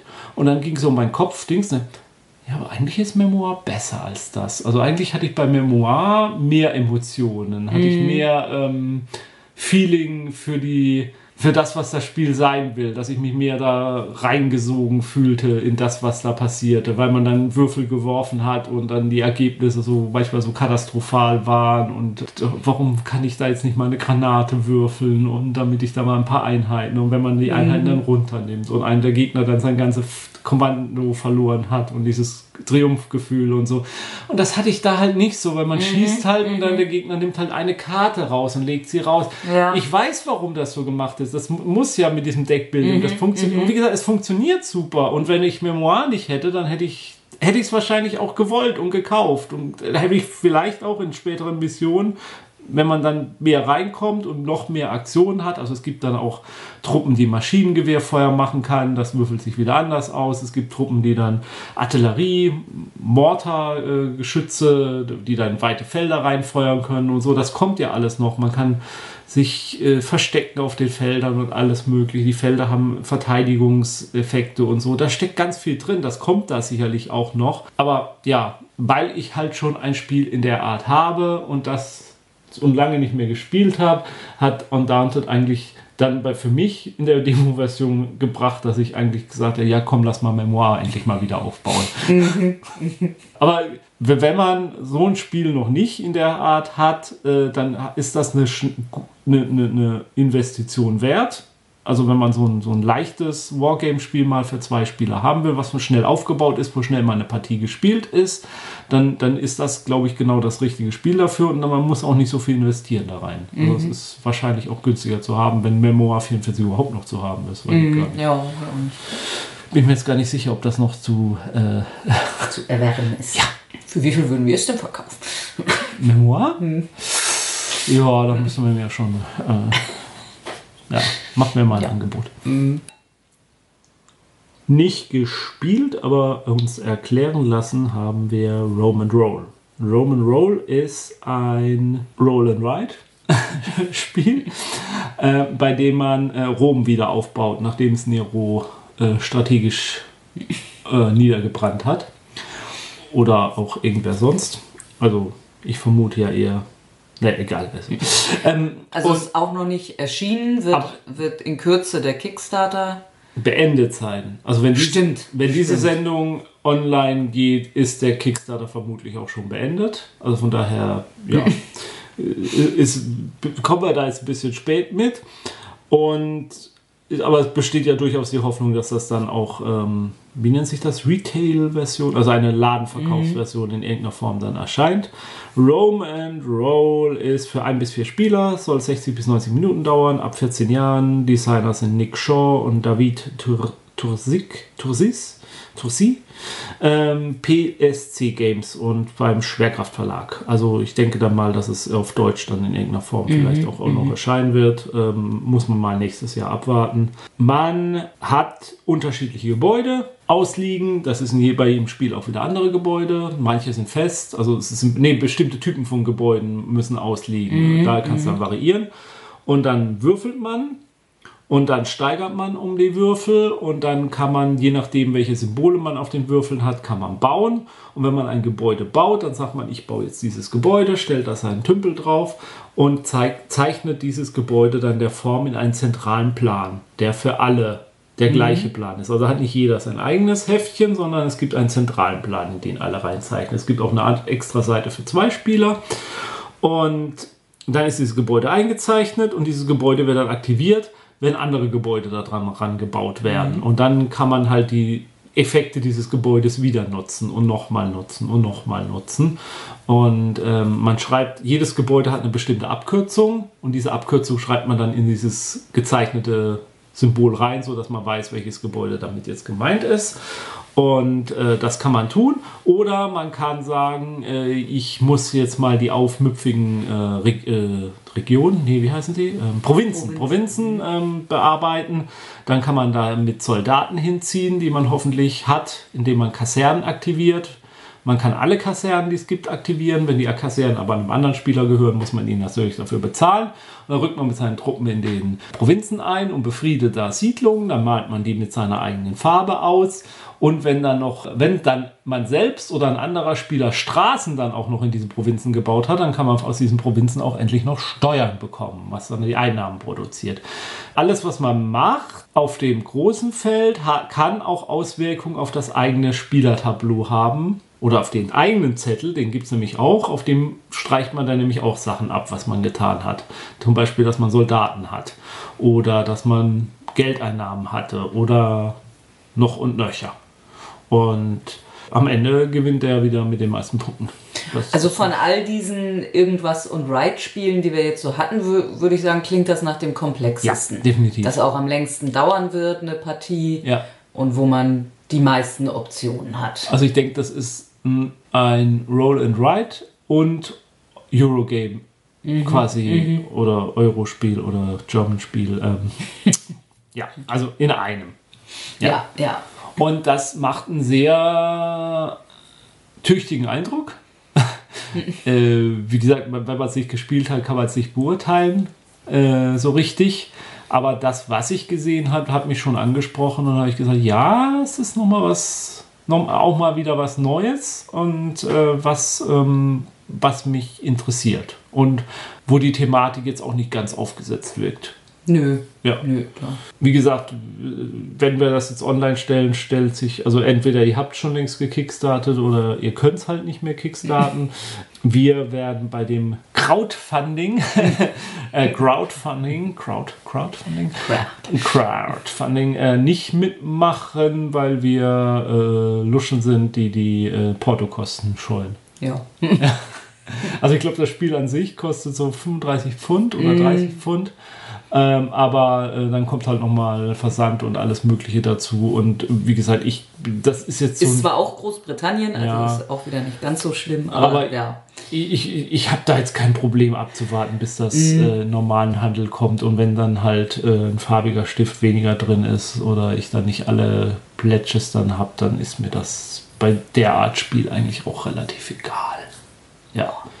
Aber ich gehe mal davon aus, äh, glaube, das Crowdfunding ist auch schon, äh, Crowdfunding ist auch schon ähm, erfolgreich gewesen. Also von daher, äh, ja, zu 457 Prozent ist es äh, schon gebackt, Gebäckt.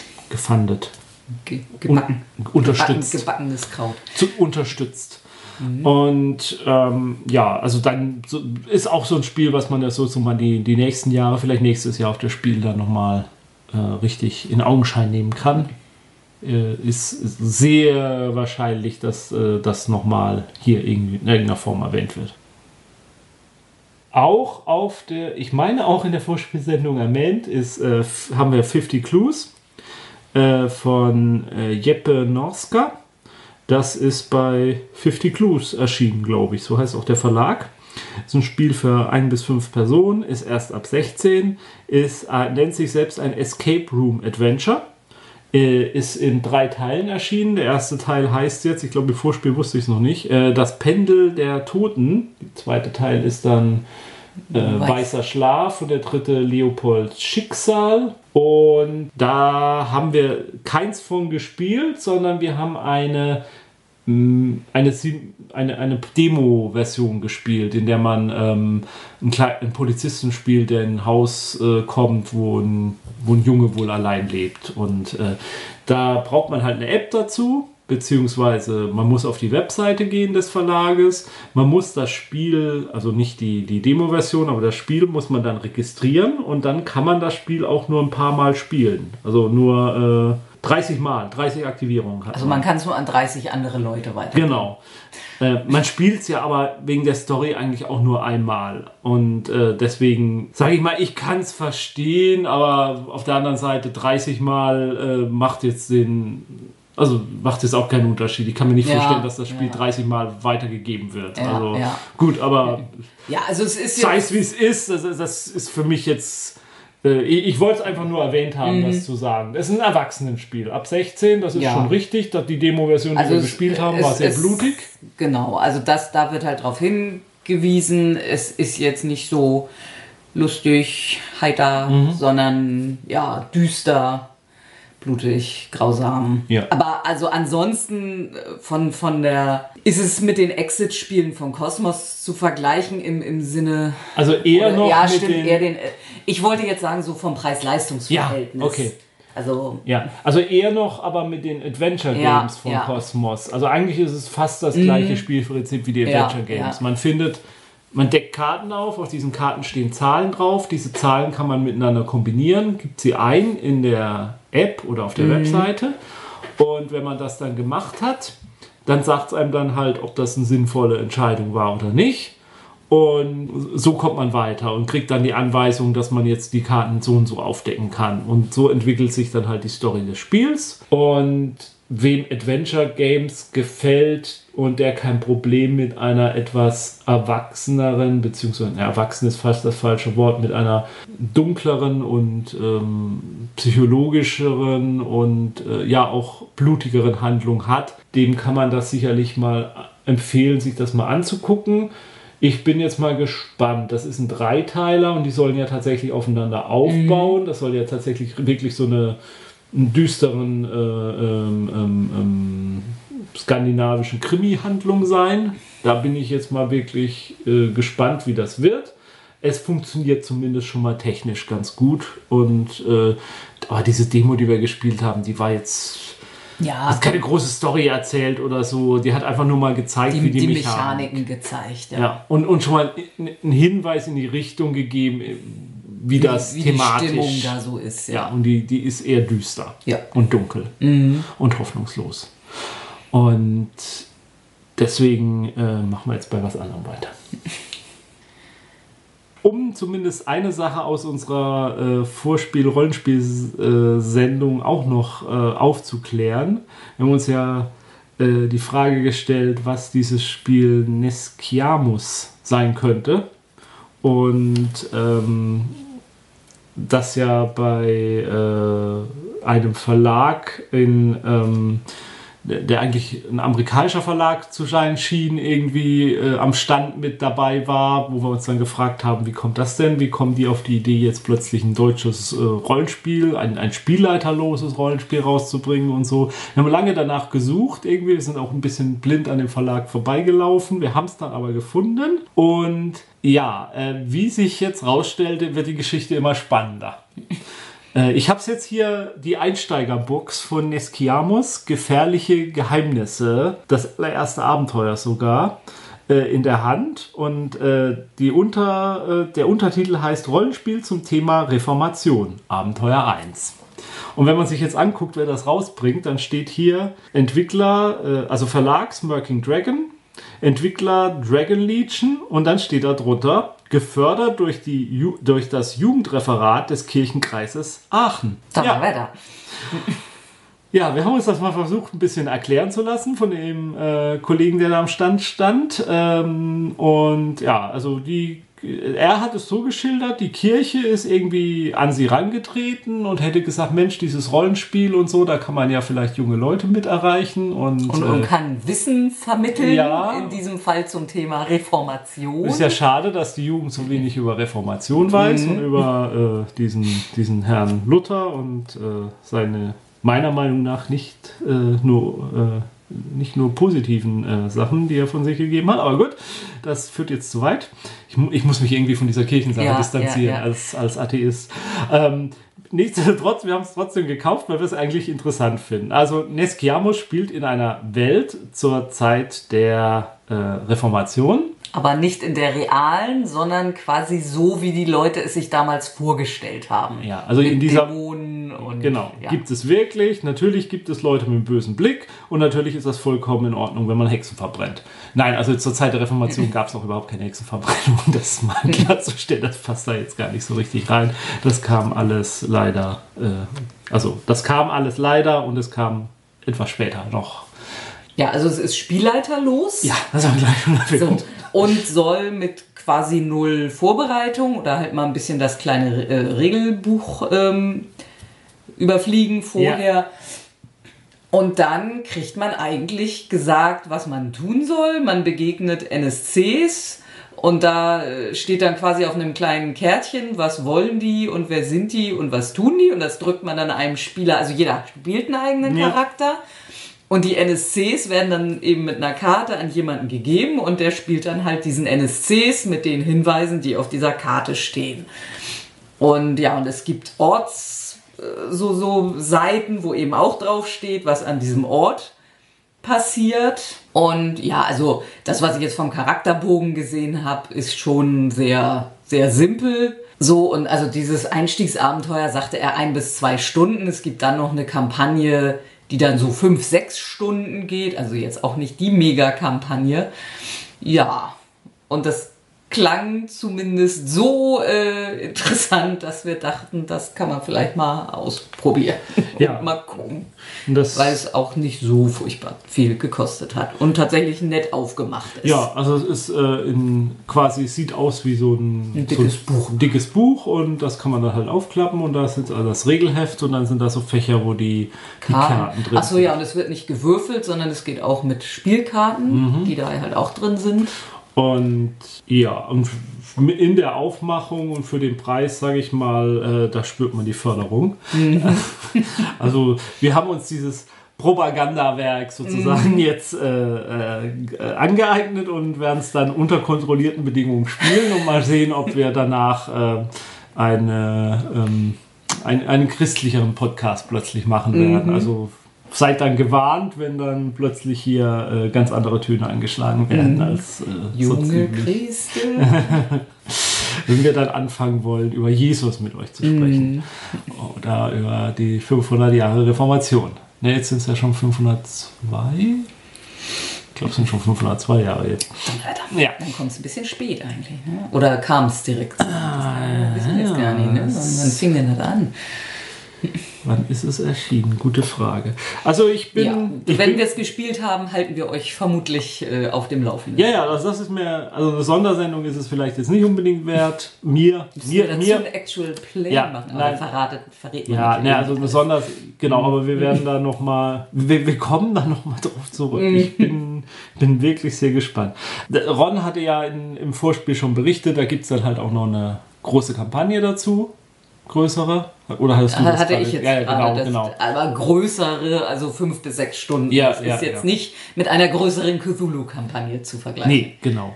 Ähm, so weit ging die Liebe jetzt nicht, dass wir die auch gleich noch eingesteckt haben. Okay. Interesting. So, das war dann die zweite Hälfte Spiele, die wir gespielt haben. Ja, so als kleines Fazit jetzt so der Messe muss ich sagen, es war nirgendwo, also es war nicht das absolute Knallerspiel dabei, wo, wo ich jetzt so sagte, Mensch, das ist jetzt das Ding der Messe für mich gewesen. Hatte ich letztes Jahr aber auch schon nicht. Ist schon ein bisschen her jetzt, dass ich sage, da war jetzt so ein Spiel, wo ich wirklich aufgestanden bin und sofort zum, zum Verkaufsstand gerannt bin und Ja, gekauft ja. habe. Vielleicht haben wir auch einfach gelernt, dass wir das bewusst nicht mehr tun, Ja, sondern ja. mal ein bisschen drüber schlafen. Aber ansonsten trotzdem viele gute Spiele. Also g- qualitativ war da fast nichts dabei, wo ich gesagt hätte, nee, das ist jetzt nun echt nicht toll. Aber bei vielen halt dann doch eher so dieses, ah, aber aus den und den Gründen doch nicht. Wenn ich so auf die Liste gucke, jetzt äh, auch was wir heute besprochen haben, denke ich so, also King's Dilemma war, glaube ich, für mich die größte Überraschung, weil ich das auch so überhaupt nicht auf dem Zettel hatte. Ja. Ja. Ja, also King's Dilemma und Megacity Oceania sind eben die zwei Spiele, wo es mir ein bisschen leid tut. Die, Ja. die würd, ich, ich wäre gerne in einer Situation, wo es sich lohnen würde, die zu kaufen. Und die und mag ja noch spielen. kommen. Ja, ja. Ja. Ja, und dann halt die zwei Spiele, die noch nicht zu erwerben waren, Jaws und Länder. ja, stimmt. Jaws war, also Jaws war, sage ich mal, die fast schon erwartete Überraschung, weil man ja, Ja, schon relativ ja. einen positiven Bass hatte, äh, der alles so in die Richtung ging. Ja, eigentlich können wir gar nicht glauben, dass das gut ist, aber ist halt so. Ja. Und gut, da das bei Ravensburger erscheint, dürfte das auch kein Problem sein, das dann zu bekommen, Ja, ja. wenn es da ist. 19 Spiele haben wir geschafft anzuspielen. Nicht unser Rekord, glaube ich, aber Boah, aber trotzdem. sind wir auch gut damit. Nein, aber ich, ich, ich bin ja jetzt auch mittlerweile zufrieden damit, wenn wir ganz bewusst und nicht jedes Spiel mitnehmen, was irgendwie gerade frei ist, sondern dass man dann doch ein bisschen gezielter dann durchgeht, äh, ohne jetzt zu sagen, nee, man kann jetzt auch mal, ach guck mal, das sieht jetzt aber wirklich interessant aus, das lass mal das mal nehmen. Dadurch gehen einem vielleicht auch manchmal Überraschungen, aber äh, sowohl in positiver als auch in negativer Hinsicht. Ja. Okay. Die nächste Spiel ist dann am 22.10.2020.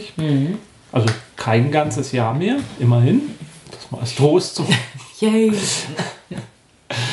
ähm, und äh, ja, bis dahin ist ja jede Menge zu spielen da. Oh, könnte dann tatsächlich sein, dass wir äh, nicht das Zeitumstellungswochenende haben, oder? Ist das nicht immer das letzte Oktoberwochenende? Oder? Weiß ich jetzt nicht. Diese Stunde brauchen wir doch inzwischen als über 40-Jährige. Ähm, und äh, ich denke fast nächstes Jahr ist es dann soweit, dass die ähm, nächste Season von äh, Pandemie dann erscheinen wird. Mhm. Oder das Prequel zu Pandemie, dieses ominöse Plakat, was man ja schon auf anderen Messen mhm. und Veranstaltungen gesehen hat, hing natürlich auch äh, in Essen herum. Ja, also dann müssen wir bis dahin auf jeden Fall die Gloomhaven-Erweiterung durchgespielt haben. Ja. Okay, äh, dann machen wir uns doch am besten gleich ja. ran. Wir, wir, haben jetzt keine Zeit mehr für diesen Podcast. Ja, so ein Jahr ist ja relativ kurz. Mhm. Äh, spielt schon weiter. Tschüss. Tschüss.